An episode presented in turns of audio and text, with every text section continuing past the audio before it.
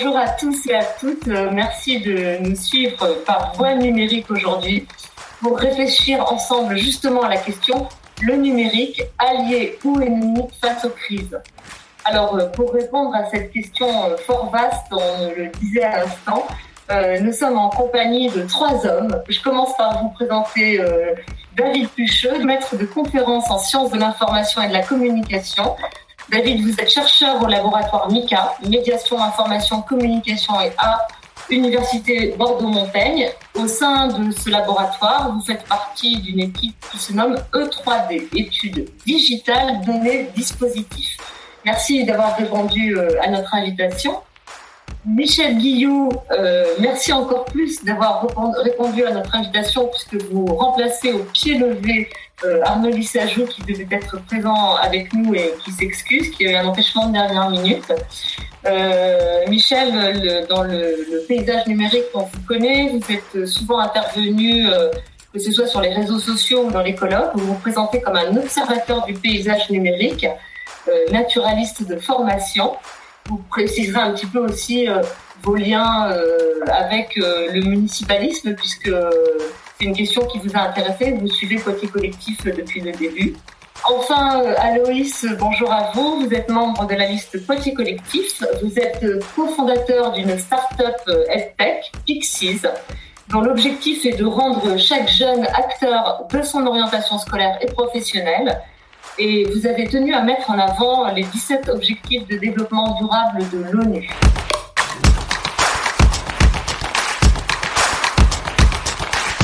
Alors, euh, je me présente moi-même. Hein. je suis euh, Hélène Pommier. Je suis candidate euh, sur la liste de Poitiers Collectif. Je suis enseignante en lettres dans un lycée sur la technopole du Futuroscope. Et j'ai enseigné, en plus des lettres, et j'enseigne toujours les, une discipline qu'on a créée qui s'appelle la culture numérique, où on apprend à nos élèves à publier et à s'initier à l'éthique et la dimension juridique du net. Voilà. J'animerai cette euh, session de réflexion pendant une heure et demie. Je renouvelle euh, mes vœux de bienvenue euh, au public.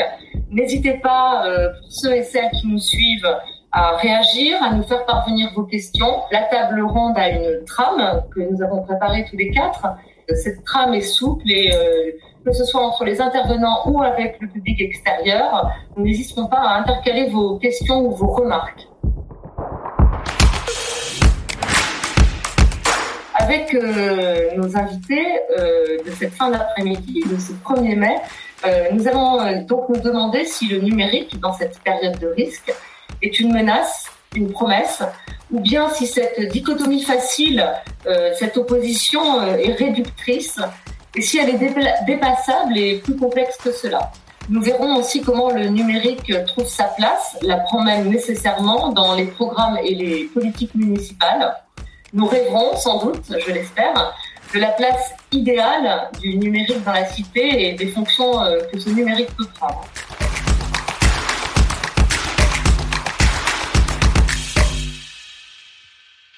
Une question qui vient d'Internet. Euh, en cas de crise numérique, euh, quel avis avez-vous concernant des fournisseurs d'accès à Internet autonomes Évidemment, évidemment, les, fournisseurs d'accès indépendants et autonomes sont, euh, au cœur de, des réflexions citoyennes. Quand on pense, euh, euh, quand on pense, quand on pense à la mobilisation citoyenne autour de, nos, de, notre bien commun, par exemple, tous ceux qui travaillent à, la fourniture d'un accès Internet qui soit soit pas sous le,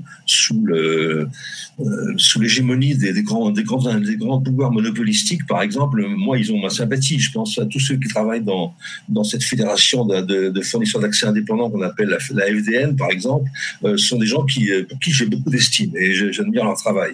Euh, c'est pas toujours facile de combattre dans les campagnes l'hégémonie d'Orange ou l'hégémonie de, France Télécom qui fait facture souvent aux, municipalités, aux mairies, un service extrêmement de, piètre qualité, alors qu'on peut souvent, pour des prix moins importants, euh, leur fournir un, service meilleur.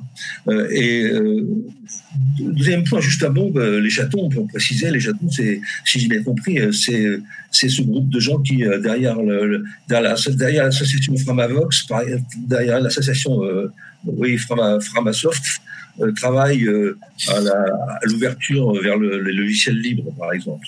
Voilà. Oui, et puis des serveurs autogérés. Voilà, c'est ça, oui. Oui, David, vous voulez réagir? La question, euh, la question qui, me semble intéressante qui a été posée, c'est la, la, question de l'autonomie, pas simplement des fournisseurs d'accès, mais finalement la, la, question de l'autonomie, euh, euh, de, de l'indépendance de ces, de ces services, effectivement, qui sont dans des situations hallucinantes de monopole. c'est peut-être ça le tropisme qu'évoquait Michel par rapport à ma recherche. Évidemment, moi, je suis chercheur et je suis sociologue de, de base, donc je prends une, une posture un peu euh, j'allais dire, euh, de, de, de je, je, survole tout ça, j'essaie de regarder de haut et de, de effectivement, je, suis très animé par la question de l'économie politique, c'est-à-dire des stratégies euh, des acteurs derrière le développement de tous ces services. Et des fois, ça en devient presque une obsession parce que c'est quand même assez incroyable. Euh, mais quoi qu'il en soit, la question de l'autonomie, effectivement, elle est intéressante. Et l'exemple des chatons, effectivement, c'est c'est Framasoft qui développe ça. Donc Framasoft, c'est toute une communauté open source donc euh, orienté vers le bien commun, etc., qui, qui, qui, qui est l'anti-Google en quelque sorte, c'est cette façon dont il se présente.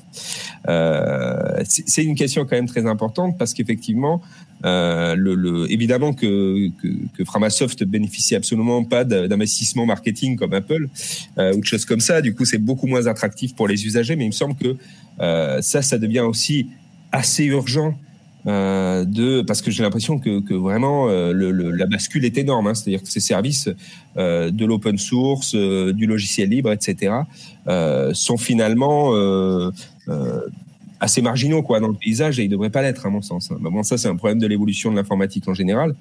Euh, je, je, dis comme je disais tout à l'heure d'ailleurs au tout début de l'informatique, il y a eu ces questions euh, dès le départ de d'ambivalence entre l'autonomie, l'émancipation individuelle et le contrôle social par des grands groupes ou des grands ou des gouvernements.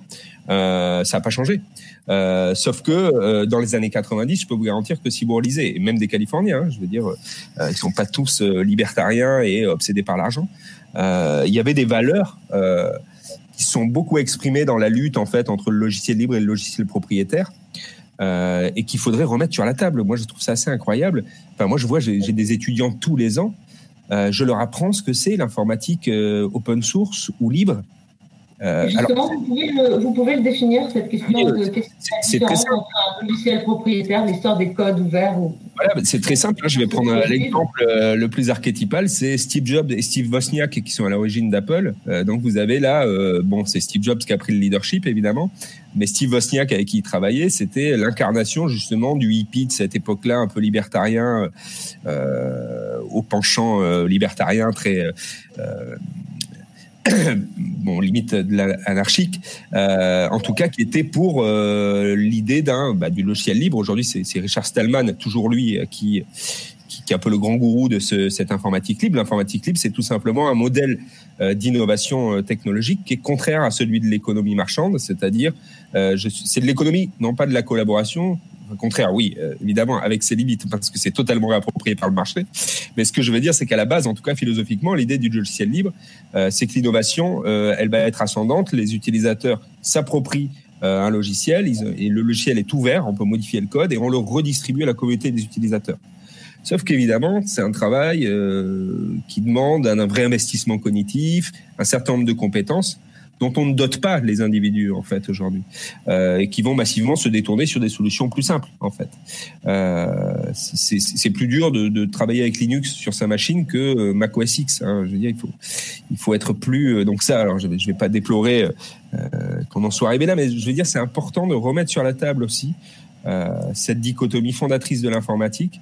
Et, et, dire aussi que l'innovation provient massivement de ce monde, hein, toujours et encore aujourd'hui, de ce monde du logiciel libre et pas simplement euh, des, euh, des couloirs des bureaux de Microsoft. Hein, euh. donc, donc voilà, moi ce que je déplore en tout cas, c'est qu'effectivement, c'est totalement marginalisé hein, dans le champ de l'informatique contemporaine. Et moi, ce que je déplore aussi, c'est que je vois mes étudiants qui ne qui ne connaissent pas finalement ça. Alors que voilà, c'est assez essentiel de comprendre que ben, peut créer de l'innovation sans économie forcément monétaire.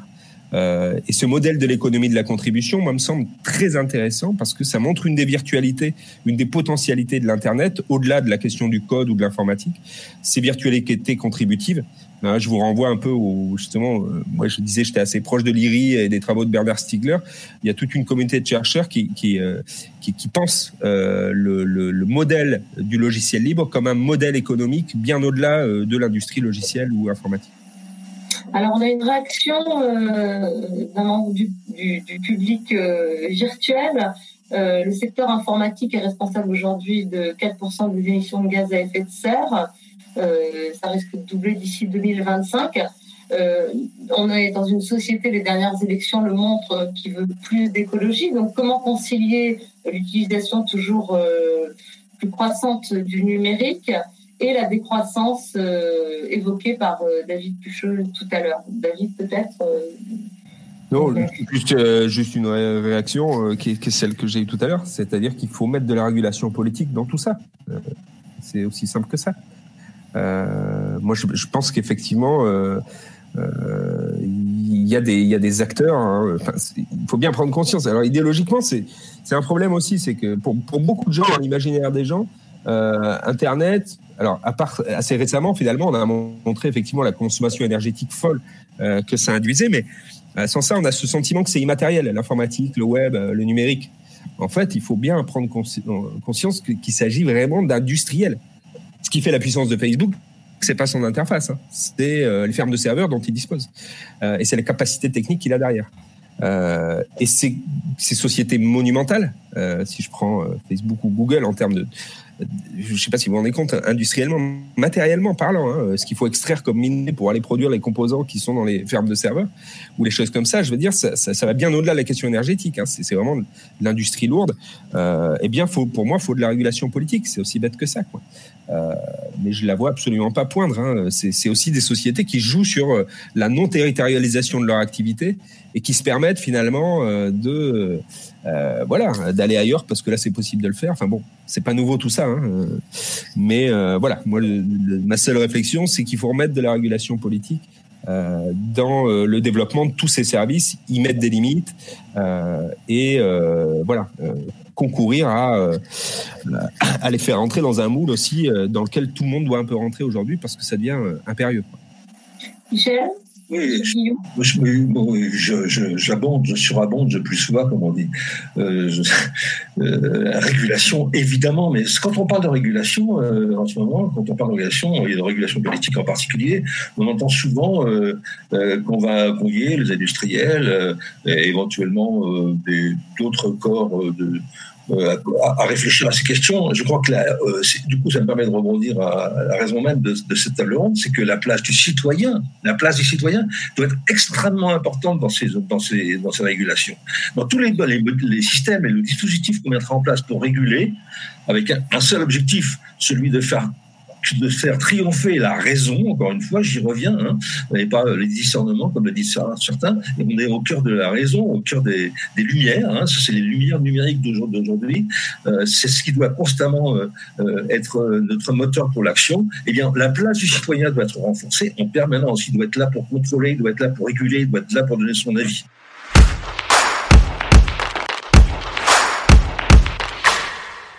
Merci à vous pour ces réponses. Ma dernière question, il nous reste euh, un, petit quart d'heure de table ronde. Ma dernière question, mais vous y avez déjà répondu, mais peut-être que ce serait une forme de synthèse. Qu'est-ce que, quel souhait euh, pour le monde d'après, d'après la crise, euh, qu'il soit plus ou moins proche ou lointain, quel souhait concernant la place du numérique au sein de la cité? On va revenir à l'échelle municipale, mais David Pucheux, vous en avez déjà parlé, à Louis aussi. Michel euh, Guillot à l'instant aussi, hein, la place du citoyen. Mais euh, donc, quel, quel souhait, quel vœu on pourrait faire pour demain? Aloïs, peut-être? Il y, a, il, il y a beaucoup de choses euh,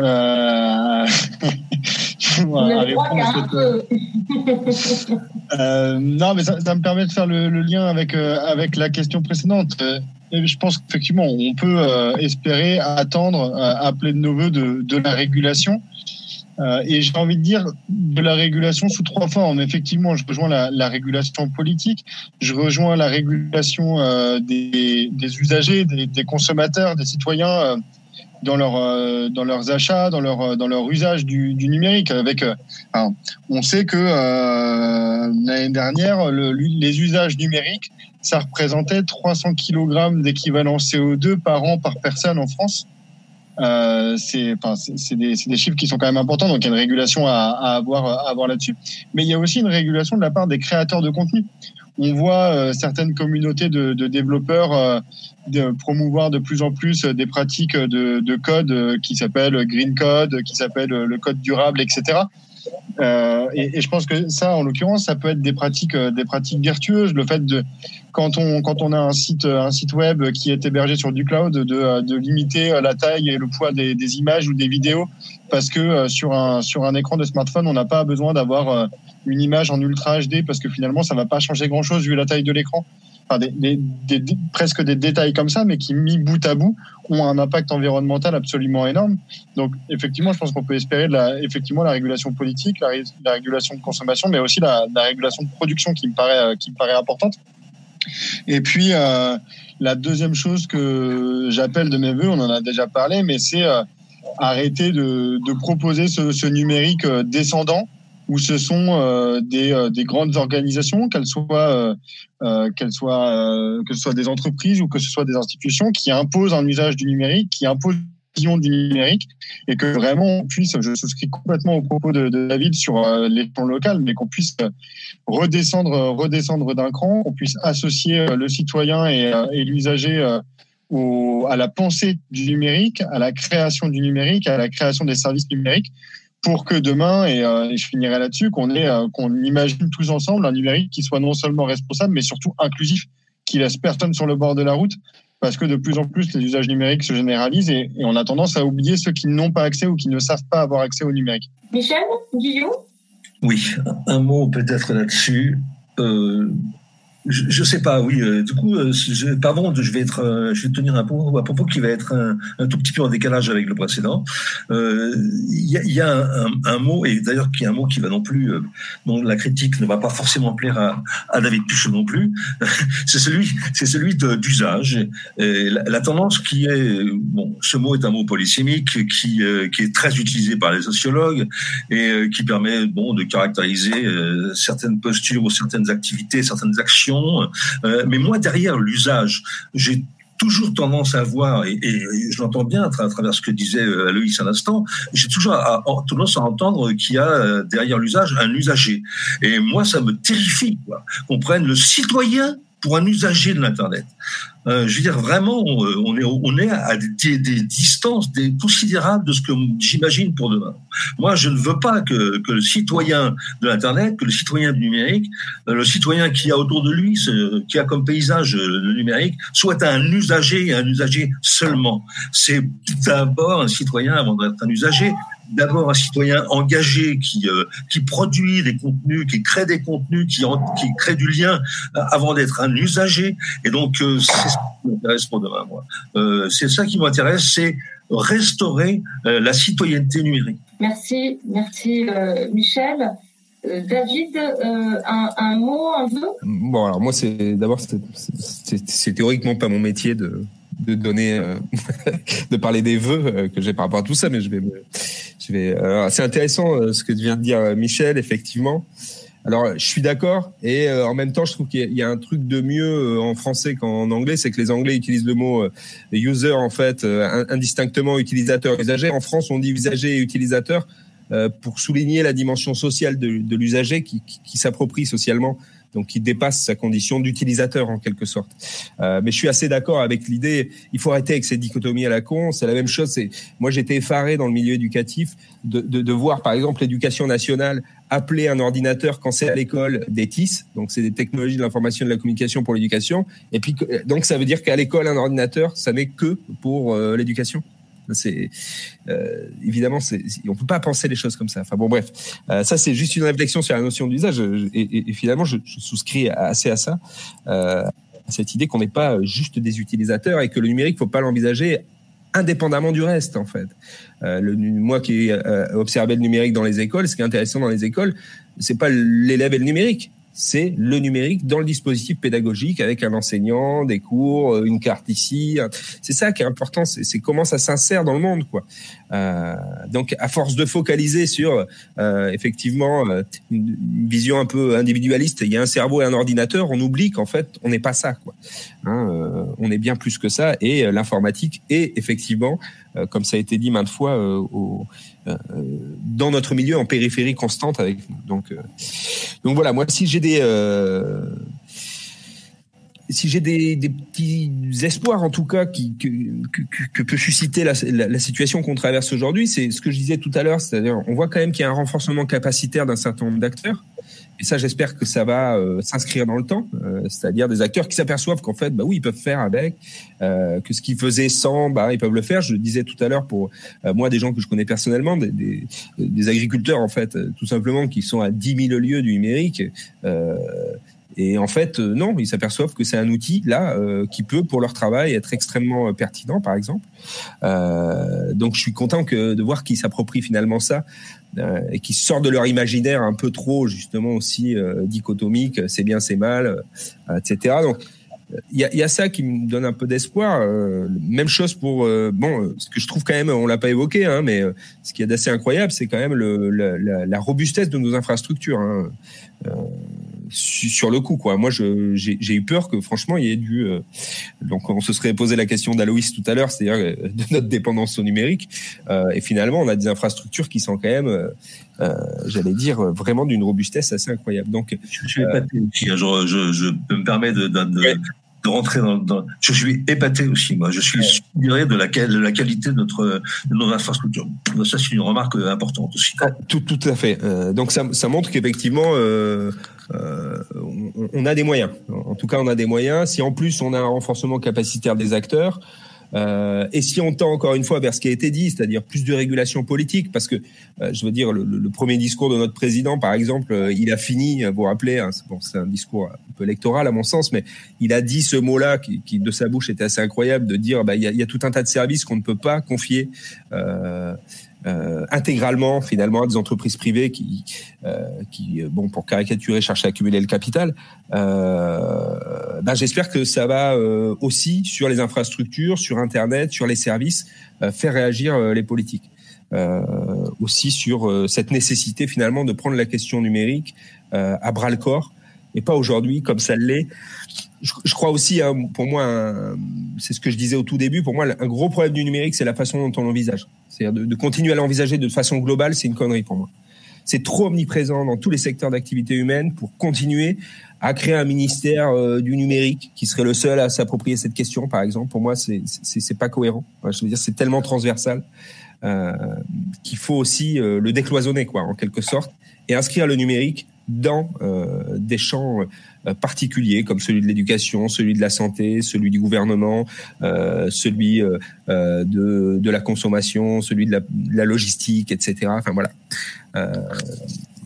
donc c'était bon, des, des, des, espoirs. En tout cas, on voit des signes effectivement assez assez encourageants du côté de ce que je dis du renforcement capacitaire et des infrastructures. Maintenant, est-ce que le monde d'après je ne vais pas jouer le jeu de la prospective. Hein. Je pense que vous êtes d'accord avec moi pour dire qu'on est quand même en train de vivre quelque chose d'assez incroyable et qui aura certainement un avant et un après. Par contre, je mets au défi quelqu'un de me dire ce qui va se passer après.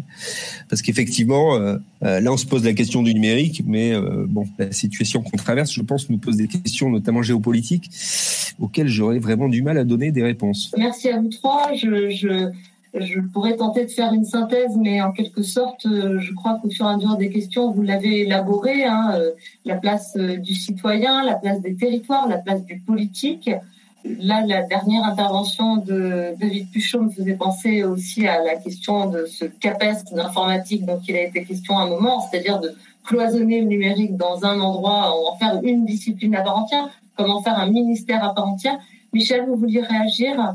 Euh, oui, euh, je voulais, euh, je, je, regardais en même temps ce qui se passait sur Twitter sur à propos de cette cette cette réunion entre nous là, et je voulais remercier je voulais remercier, je sais pas qui s'en occupe de, de, de, faire ce travail de. Ah, je voulais le remercier particulièrement parce qu'il est capable de, il est capable par des tweets de dire les choses mieux qu'on peut les dire nous-mêmes. Donc c'est remarquable. Moi je. je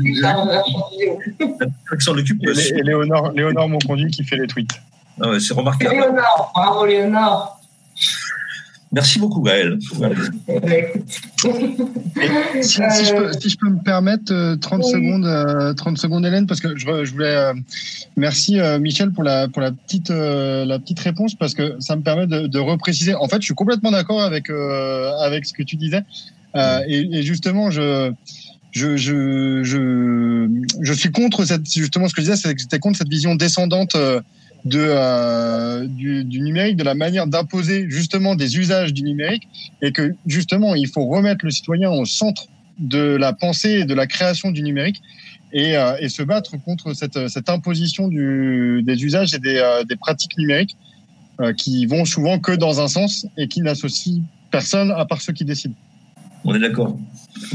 Juste une petite euh, une, une, réflexion, mais juste euh, pour dire euh, le conseiller un petit livre qui est peut-être en ces temps assez intéressant, en tout cas qui est, qui est propice à la réflexion. C'est un livre qui a été écrit au début des années 2000 par Michel Calon et un certain nombre d'autres sociologues qu'on nomme de la sociologie de l'innovation et qui a publié un livre qui s'appelle La démocratie technique, agir dans un monde incertain. Euh, et euh, qui met justement euh, en opposition ce qu'on vient de souligner, c'est-à-dire c'est à ça que je faisais référence quand je parlais d'instruction publique tout à l'heure, c'est-à-dire qu'effectivement on peut plus, ça peut plus tenir ce modèle de l'instruction publique au jour d'aujourd'hui, et qu'il faut se diriger vers de la co-construction des savoirs. Alors, il y a de l'utopie là-dedans, mais en tout cas, ça me semble être une réflexion assez sage et très intéressante par les temps qui courent.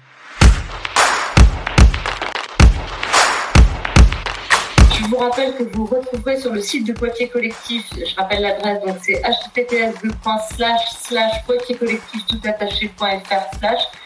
Vous retrouverez donc les noms de nos invités, les références. Merci à vous, chers invités, c'était un plaisir. Merci particulièrement à Michel Guillou qui a appris un quart d'heure avant euh, la table ronde qu'il allait y participer et euh, qui nous a euh, très gentiment rejoint après s'être recoiffé.